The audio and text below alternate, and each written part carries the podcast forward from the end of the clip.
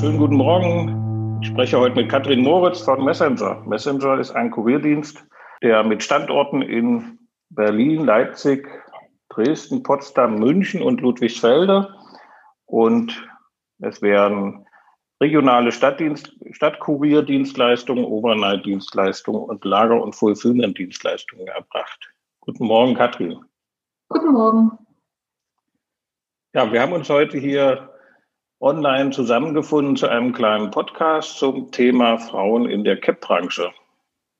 Ist mal was ganz anderes, als wir in den anderen Podcasts hatten, wo es oft um Firmen- oder Serviceleistungen geht. Und es ist ja nun auch in unserer Branche so, dass wir relativ wenig Frauen in der Branche haben. Die Runden sind oft sehr stark männerdominiert und da habe ich gedacht, das machen wir mal zum Thema und wir haben uns dazu ja auch vorher ausgetauscht. Vielleicht erstmal, wie du in die Kurierbranche reingekommen bist, Katrin. Ich habe so das Gefühl, du bist schon als Kurier geboren worden. Ja, äh, ich bin auf jeden Fall schon sehr, sehr lange in der Kurierbranche tätig oder eigentlich auch äh, mein gesamtes berufliches Leben war in der Kurierbranche. Ähm, ich wollte mit 18 Fahrradkurierin werden und habe das dann auch gemacht.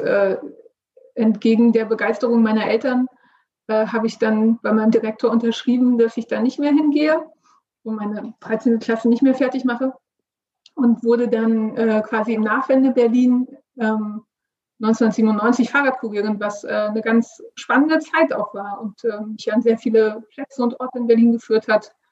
Und äh, das war eine tolle Erfahrung. Was hat dich denn damals so gereizt, Fahrradkurierin zu werden und Du hast ja dann quasi die Schule geschmissen dafür. Genau, also ich, ja, genau. Also äh, ich kannte jemanden, der eben äh, Kurier gefahren ist und ich bin da auch äh, manchmal mitgefahren und ich fand es einfach total spannend, dass man an alle Orte in Berlin kommt, in alle möglichen Milieus oder Gebäude und dieser Funk, immer dieses Vorlesen, äh, Messenger, ich habe noch einen Auftrag hier, ich habe noch einen Auftrag da. Äh, das kam mir einfach alles vor wie so ein spannendes Spiel und ähm, deswegen wollte ich das machen. Mhm. Jetzt bist du heute Prokuristin ähm, von Messenger. Und wie ging denn so der Weg bis zur Prokuristin, vom Fahrradkurier zur Prokuristin? Das ist ja quasi eine ganz klassische Geschichte von der Pike auf. Ja, das stimmt. Ähm, ich bin zwei Jahre lang wirklich nur Fahrradkurier gefahren, äh, Sommer wie Winter, jeden Tag äh, über 100 Kilometer am Tag, würde ich schätzen. Ähm, das ist schon körperlich sehr herausfordernd gewesen. Da war ich aber auch sehr jung. Und ähm, dann äh, habe ich, ich habe ja jeden Tag die Funker gehört und habe gedacht, oh, das würde ich eigentlich auch gern machen. Und dann habe ich mich irgendwann getraut, das auch anzusprechen und äh, wurde dann eben auch in die Disposition bei Messenger aufgenommen. Erstmal darf man nur am Telefon disponieren und irgendwann durfte ich dann auch mit wahrscheinlich 21 dann äh, auch funken und die Fahrzeuge in äh, Berlin disponieren. Äh, das hat auch äh, sehr, sehr viel Spaß gemacht.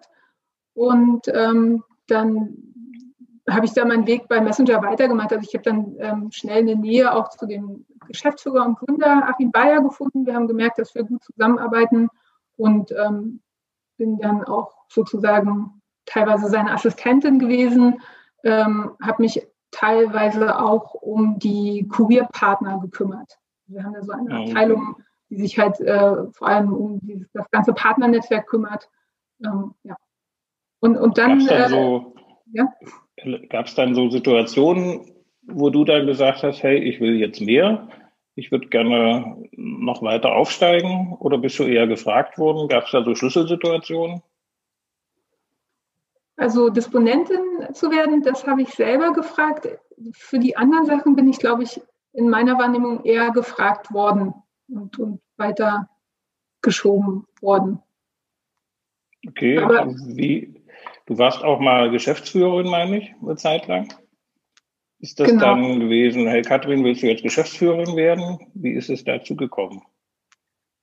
Ja, es war tatsächlich ein bisschen so. Ich äh, will jetzt hier nicht alle Details preisgeben, aber das war äh, tatsächlich so, wenn der und der jetzt rausgeht oder der und der jetzt aufsteigt, äh, Katrin, dann machst du jetzt hier aber Geschäftsführerin. Und dann habe ich gesagt, okay, alles klar.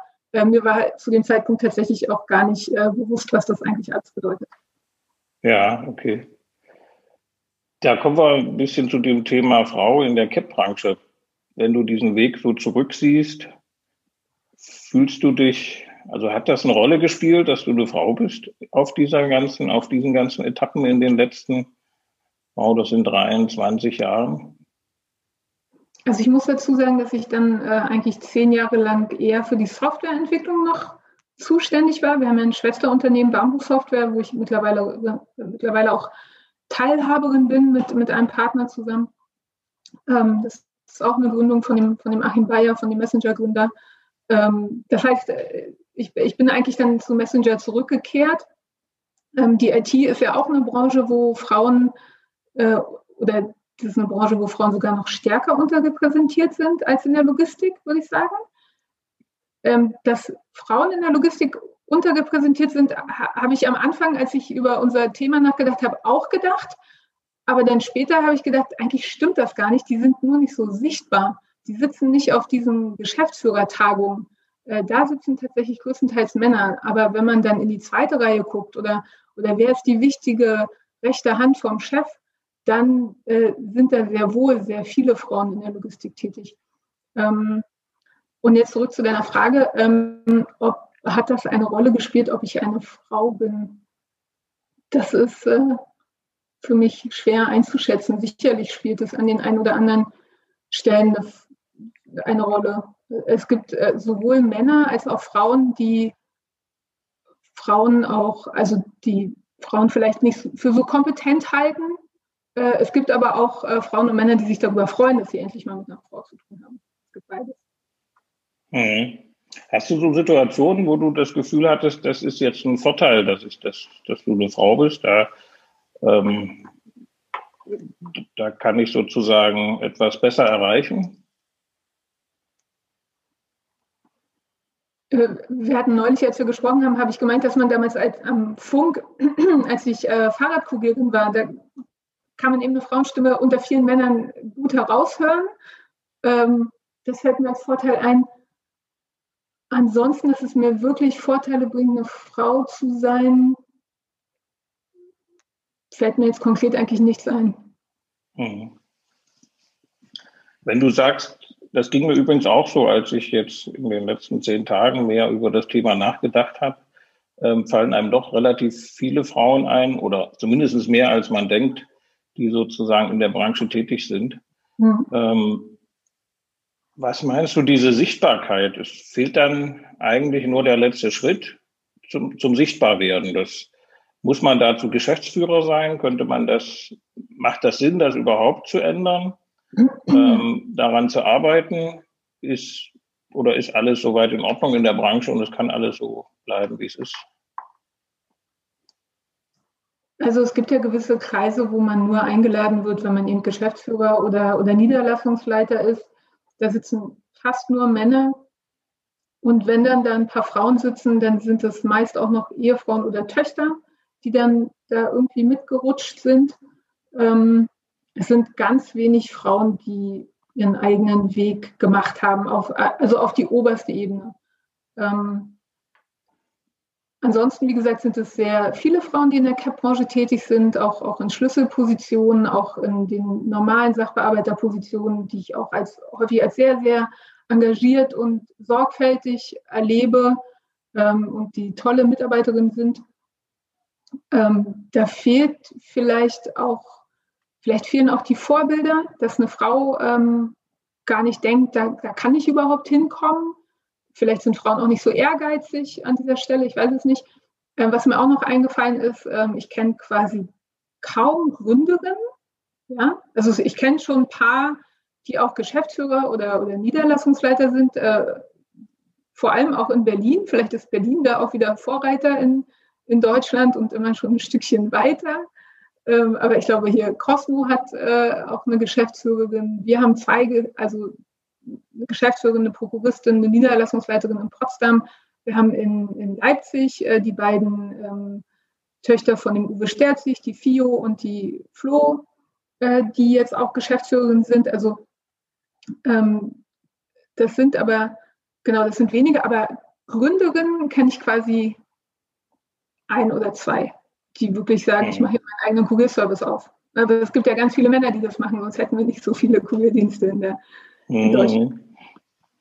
Wenn wir mal nochmal auf diese, auf diese Sichtbarkeit drumherum denken, würde es denn Sinn machen, zu überlegen, diese Sichtbarkeit zu erhöhen? Also das, was uns beiden jetzt passiert ist, im Vorfeld haben wir darüber nachgedacht und plötzlich fallen einem doch eine ganze Menge Frauen ein, die im Alltag aber gar nicht so erscheinen, jedenfalls nach außen. Meinst ja. du, das macht Sinn, da irgendwie an dieser Sichtbarkeit zu arbeiten, mal außerhalb von Runden, wo nur Geschäftsführer eingeladen sind? Ja, ich halte das für sehr sinnvoll, damit auch, auch junge, nachrückende Frauen in der Logistik eben auch sehen, dass das äh, auch, auch, Führungspositionen ähm, für sie möglich sind. Weil wenn dieses Vorbild nie da ist, dann, dann fehlt vielleicht auch der Ehrgeiz, dahin zu kommen oder überhaupt der, das in Erwägung ziehen, dass es überhaupt möglich ist. Und wie gesagt, ich erlebe viele Frauen als wirklich sehr, sehr gute Mitarbeiterinnen, ähm, die durchaus fachlich das Zeug dazu hätten. Mhm ich denke, sehe manchmal ähm, dann so Unsicherheit oder, oder diese Entscheidungsfreude, auch mal eine Entscheidung zu treffen. Das äh, fehlt mir dann da manchmal. Mhm. Jetzt ist das Wort Vorbild ja schon mehrfach gefallen. Wie würdest du dieses Thema Vorbild, also Sie haben zu wenig Vorbilder, wie würdest du das ein bisschen weiter beschreiben und was dieses Thema Vorbild? Was verstehst du darunter? Na, ich denke, wenn man als, als Mann in so einen, in so einen CAP-Dienst eintritt, dann sieht man eben, die Führungsetage besteht aus Männern. Und das heißt, da kann ich auch hin. Ja, ich, ich bin vielleicht jung und irgendwann in fünf oder zehn oder 15 Jahren, dann bin ich da auch mal. Äh, und dann bin ich da in der Führungsetage. Und sicherlich hat nicht jeder Mann diesen Ehrgeiz, aber, aber ein Mann, der diesen Ehrgeiz hat, der hat diese Vorbilder. Und für eine Frau fehlen einfach diese Vorbilder komplett. Da fängt man als junge Mitarbeiterin an und sieht, da oben sind alles Männer. Und ähm, dann war es das quasi schon. Man, man, sieht sich dort nicht. Und, und wo man sich nicht sieht, da kann man auch nicht drauf hinarbeiten. Mhm. Oder zumindest sehr, sehr schwer. Es gibt ja dieses Thema des Netzwerkens. Welche Rolle spielt das dabei? Also binden dann die Männer die Frauen einfach in die Netzwerke nicht ein? Also ich würde sagen, jeder ist ja für sein eigenes Netzwerk verantwortlich. Und äh, was mir auf jeden Fall aufgefallen ist, oder mein persönlicher Eindruck ist, dass Frauen teilweise wirklich schlechter netzwerken als Männer. Und äh, ja, also diese, diese Männerbünde äh, auch mal fünf Grade sein zu lassen und sich jetzt nicht über jedes Detail in die Haare zu kriegen, sondern dass dann eben die, die Beziehung im, im Vordergrund steht und die Beziehung erhalten bleiben muss, äh, das, das finde ich sehr stark als männliches Verhalten, als äh, weibliches Verhalten, und dann nehme ich mich nicht aus, äh, sehe ich dann äh, teilweise über wirklich äh, jedes, äh, also dann, dann fachlich äh, weiter zu streiten, ähm, ohne Rücksicht auf Verluste manchmal. Also dann, dann wirklich diese, also dieses Recht haben oder dieses sachlich, oder wir müssen das doch jetzt hier aber ordentlich machen ähm, und dabei vergessen, äh, dass man dabei aber drei Leuten auf den Schlips tritt. Das mhm. weiß ich nicht. Auf jeden Fall denke ich, dass Männer ähm, besser netzwerken als Frauen und dass das was ist, wo Frauen durchaus aufholen können. Das heißt, sichtbar werden hat auch, auch was mit Netzwerken zu tun. Das geht Hand in Hand, ja. Hm. Und, und Netzwerken heißt eigentlich in Kontakt kommen. Das heißt, wenn man das Thema sichtbar werden fördern würde oder unterstützen würde, müsste man als erstes versuchen, mit das quasi dort Kontaktnetzwerke oder Kontakte aufzubauen, dass so wie uns das gegangen ist, Mensch, da gibt's doch die Frau und die Frau und die Frau, dass sie genauso untereinander in Kontakt sind, wie die Männer das sind. Das wäre ja dann ein Thema, oder? So ein Ansatz, um vielleicht sowas zu fördern. Also ich bin mir noch nicht so sicher, ob, ob nur Männer unter Männern und Frauen unter, unter Frauen netzwerken sollten. Es können natürlich auch Frauen mit Männern zusammen netzwerken. Auch die Möglichkeit besteht. Äh, aber sicherlich äh, ja auch reine Frauennetzwerke sind vielleicht ein, Weg, um dahin zu kommen. Na, wenn man das jetzt mal konkret denkt, wie man sowas anstellen würde, jetzt unterhalte ich mich als Mann mit dir als Frau, würde das im nächsten Schritt heißen, dass du sozusagen mal mit all den Frauen redest, die dir so einfallen? Oder dass man solche Netzwerke oder solche Kontakte zusammen herstellt? Wie, wie könnte man sich sowas vorstellen? Ja, also es wäre doch eine spannende Idee, wenn äh, wir zum Beispiel noch einige andere Frauen aus der CAP-Branche hier in dieses Format holen äh, oder, oder ein neues Format dafür starten und äh, deren Werdegang und deren interessante Erfahrungen hier auch teilen können. Also im Prinzip die Vorbildfunktion an verschiedenen Stellen mal deutlich zu machen. Ja. Also Vorbild heißt ja nicht nur, dass jemand Geschäftsführerin ist, sondern Vorbild ist ja auch, dass jemand Disponentin ist oder dass Prokuristin oder vielleicht auch eine Art Abteilungsleiterin oder dergleichen. Es ist ja in jeder Ebene wichtig, das sichtbar zu machen. Ja, äh, wobei die Frauen vor allem in den Führungspositionen unterrepräsentiert sind. Also in den, ich sag mal, in, in der normalen operativen Basis, da sind sehr, sehr viele fähige Frauen und da fehlt es auch nicht an Vorbildern. Das denke ich nicht. Okay, dann würde man sich schon darauf konzentrieren. Ja, ich würde mich schon eher auf die Führungsposition konzentrieren. Ja.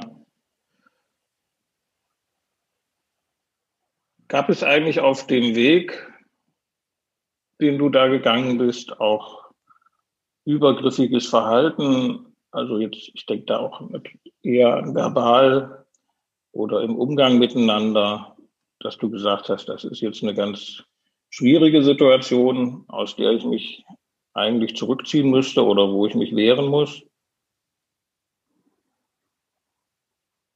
Ähm, also es gibt sicherlich kleine, äh, kleine, kleine Erlebnisse hier und da gibt es sicherlich, äh, aber nichts, an dem ich mich festgehangen habe.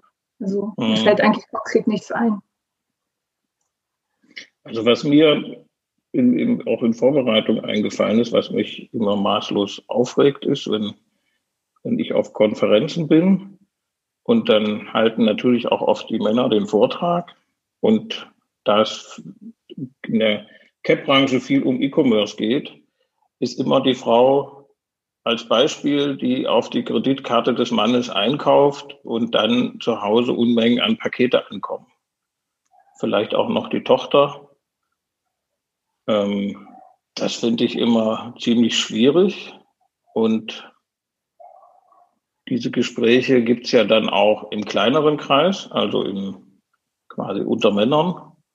Äh, da sind die dann noch ein bisschen krasser. Und da habe ich zum Beispiel das Gefühl, gar nicht richtig zu wissen oder vielleicht mich auch nicht zu trauen, da mal zu reagieren und vielleicht mal zu sagen, hör mal, hörst du vielleicht gerade, wie du sprichst?